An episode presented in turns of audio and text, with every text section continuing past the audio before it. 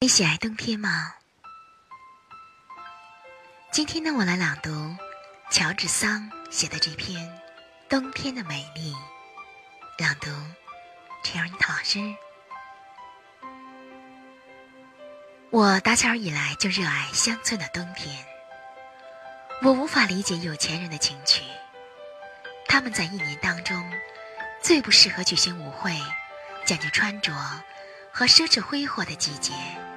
把巴黎当作狂欢的地方，大自然于冬天邀请我们去火炉边享受天伦之乐，而且只有在乡村才能领略这个季节不常见到的明媚的阳光。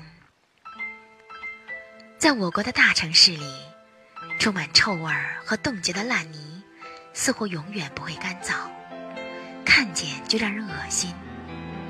在乡下，一片阳光，或者刮几小时风，就让空气变得新鲜，让地面干爽。可怜的城市工人对此很了解，他们滞留在这个垃圾场里，实在是没有办法。我们的富翁所过的人为的荒谬的生活，违背大自然的安排，结果生气全无。英国人比较聪明，他们到乡下别墅去度过冬天。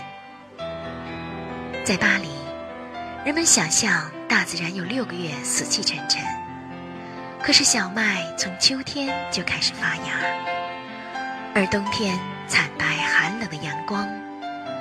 大乔关于这样描写它，是一年之中最耀目、最辉煌的。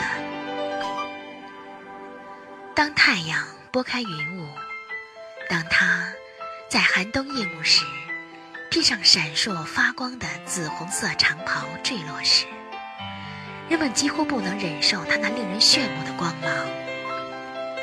纵然在我们将严寒不恰当的称为温带的国家里，自然界万物永远不会除掉盛装和失去盎然的生机。广阔的麦田。铺上了绚丽的地毯，而天际低矮的太阳在上面投下了绿宝石的光辉。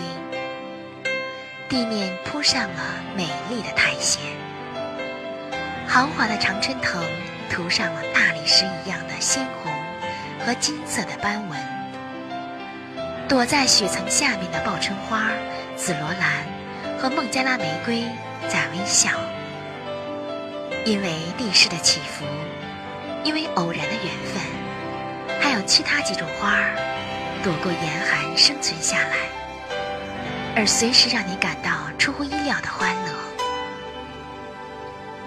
虽然百灵鸟不见了，但有多少热闹美丽的鸟儿路过这儿，在河边栖息和休憩。